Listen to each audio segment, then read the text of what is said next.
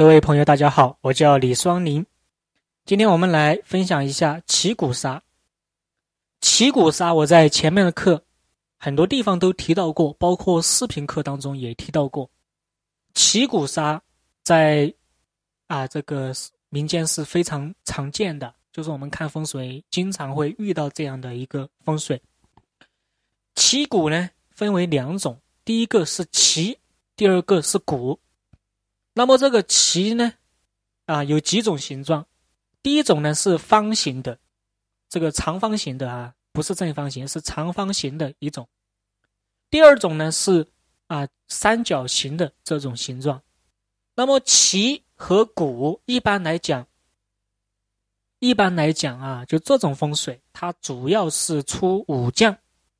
所以原文第一句说啊，旗鼓兵器也。左有旗，右有鼓，武将兵权吹正鼓，出正旗升领将军。所以这样的风水能出武将、出将军，非常的好。我们之前呢看过一个老坟啊，这个坟呢出了一个将军，现在都还在，是我们这边呃三关吧，三关地的一个人，就这次阅兵呢都有他。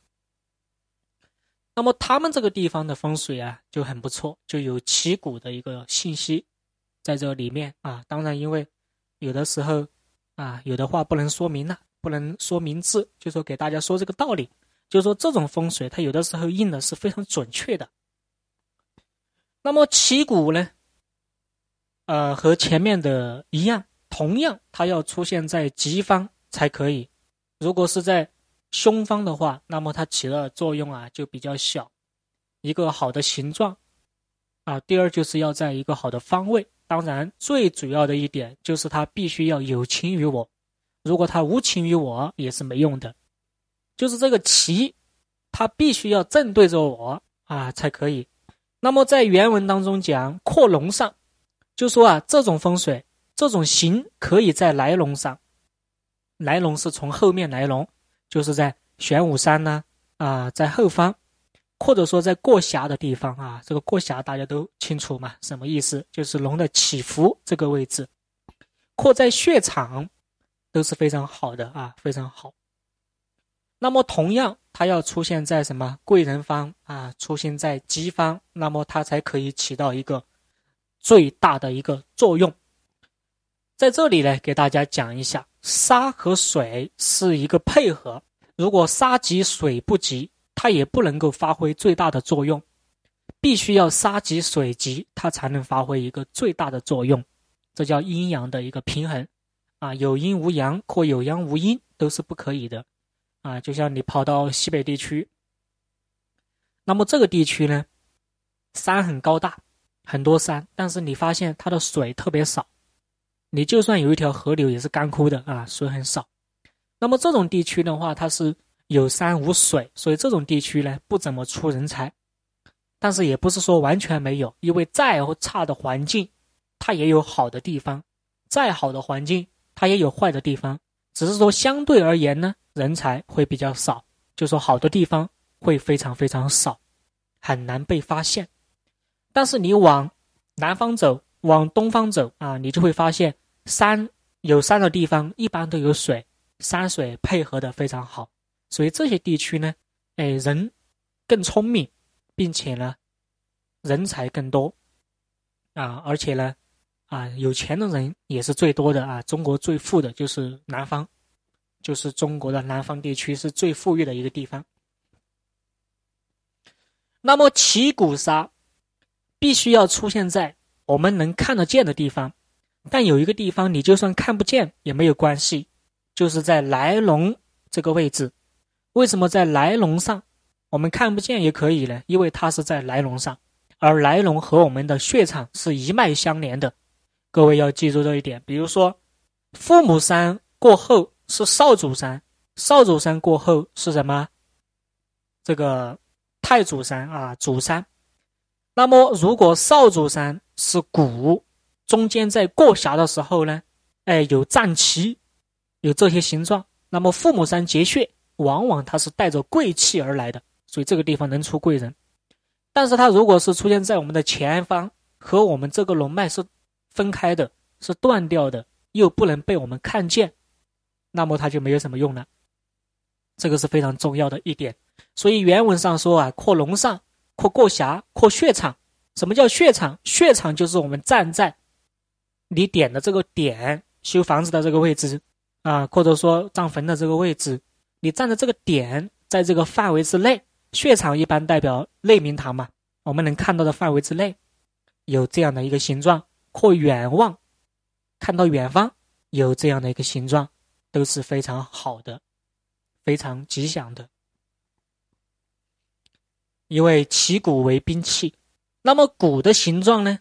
我们都知道，一般是圆形的，顶面就是这个山的顶部啊，它是什么？是平的，这种才算鼓。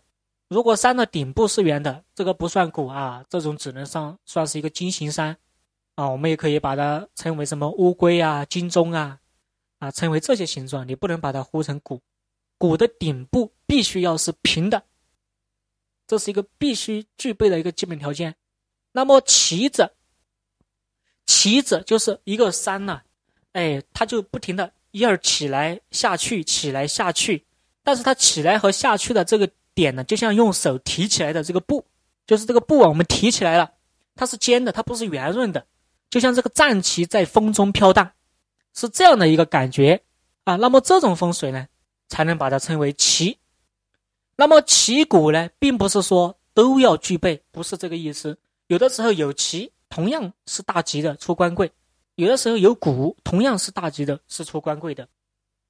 那么这种战旗的这种山呢，一般来讲，哎，作为朱雀非常好，因为朱雀喜动嘛，不喜静啊。但是如果把它作为这个父母山的话，啊，比如说像这种。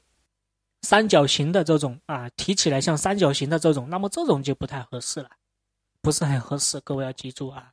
那么像古形山呢，作为血山可以，作为暗山也可以。其实我们要看这块地出什么样的人，贵贵在什么地方，发发在什么地方。我们主要是看两个地方啊，各位记住这是诀窍，因为你都看你也会很迷茫的。第一个就是我们看来龙入手的血山是什么样子。什么样子就多半会出什么样的人。第二个就是看你这个阴宅或阳宅所对着的这个山的形状，通过这两个山来定将来这块地要出什么样的人。各位能不能听懂？